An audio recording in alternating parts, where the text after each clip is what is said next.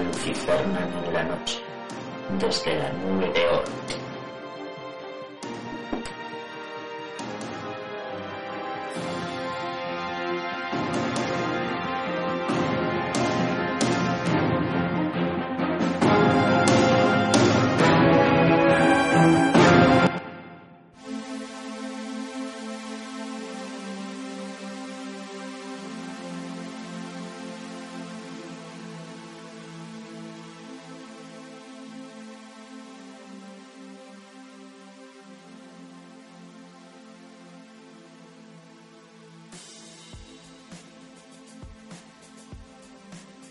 Hola queridos amigos y bienvenidos una noche más desde mi pequeño santuario a la nube de Or.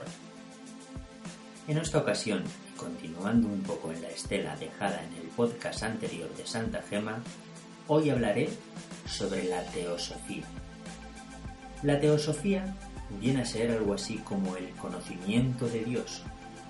Si desglosamos la palabra en dos, tenemos por un lado teo que su significado en griego es Dios, y Sofía, que en griego también significa sabiduría. O sea, ser la sabiduría de Dios, o lo que es lo mismo, el conocimiento de Dios. Esta doctrina pretende ser un sistema científico dedicado a investigar verdades ocultas.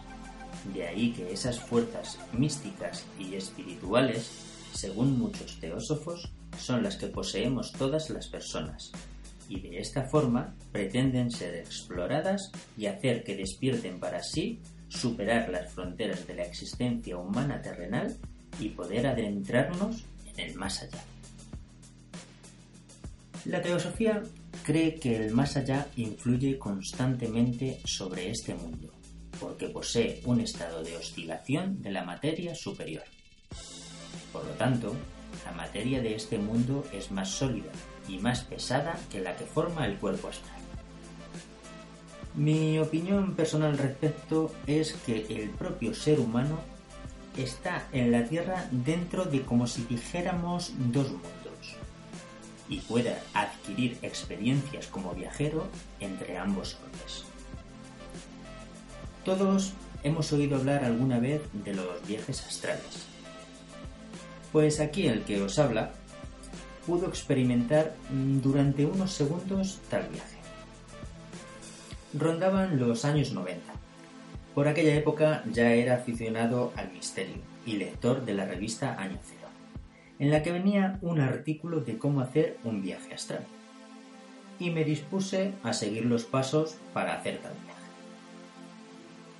En pocos pasos mmm, recuerdo seguir las indicaciones. Estaba tumbado en la cama, hice las respiraciones necesarias y sin darme cuenta de qué ni cómo, me vi tumbado en la cama desde el techo de la habitación. Mi susto fue tal que desperté rápidamente de una encogida y fueron unos segundos inolvidables y que jamás he vuelto a repetir.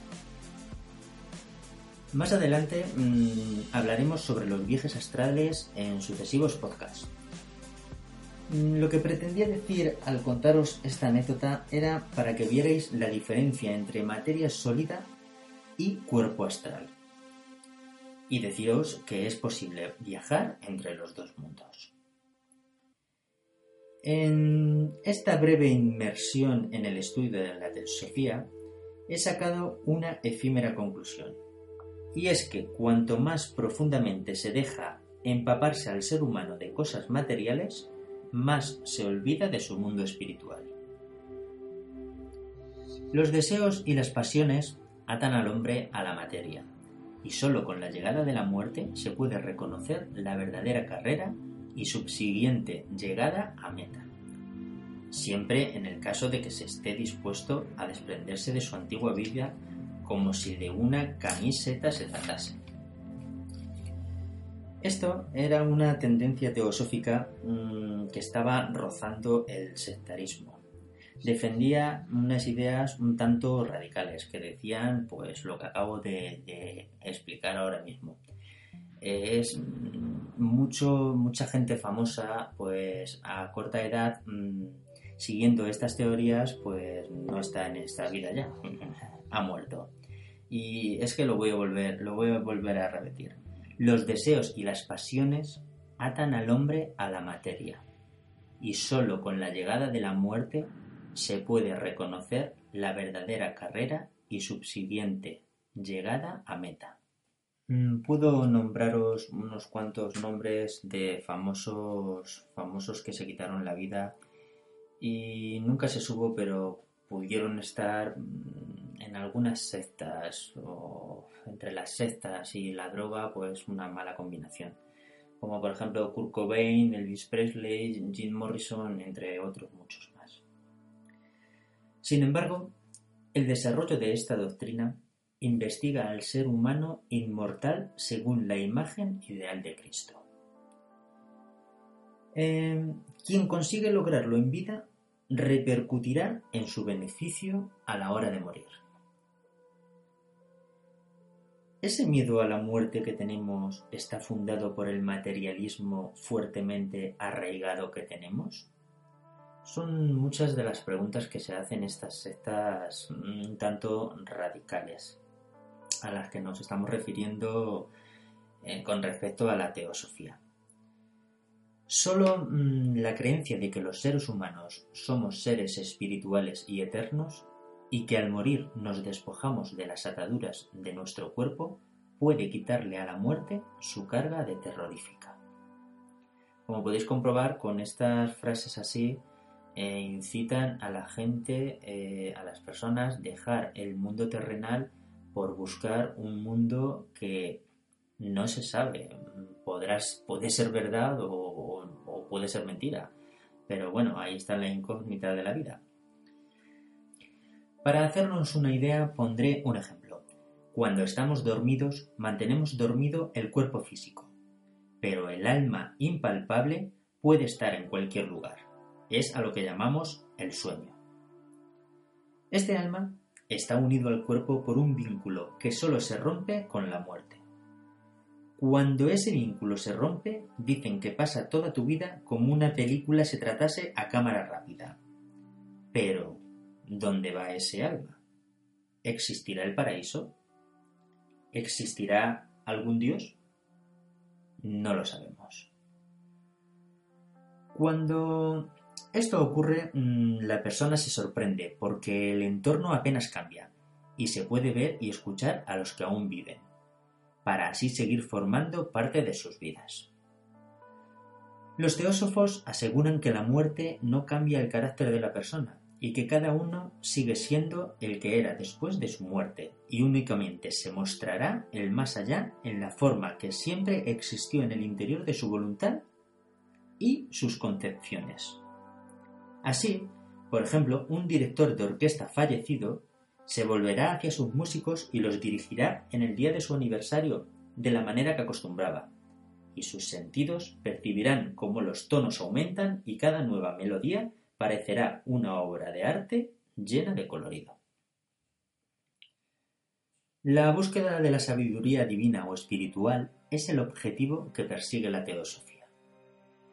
Aunque estas explicaciones distan mucho de impartir una idea clara de lo que es la teosofía, en octubre de 1879, una, una revista llamada The Theosophy la definió de una manera muy original. Decía algo así como una presunta relación con Dios y los espíritus superiores, permitiendo entonces el alcance del conocimiento superhumano mediante procesos físicos, lo que fue atribuida como una explicación insuficiente e impertinente.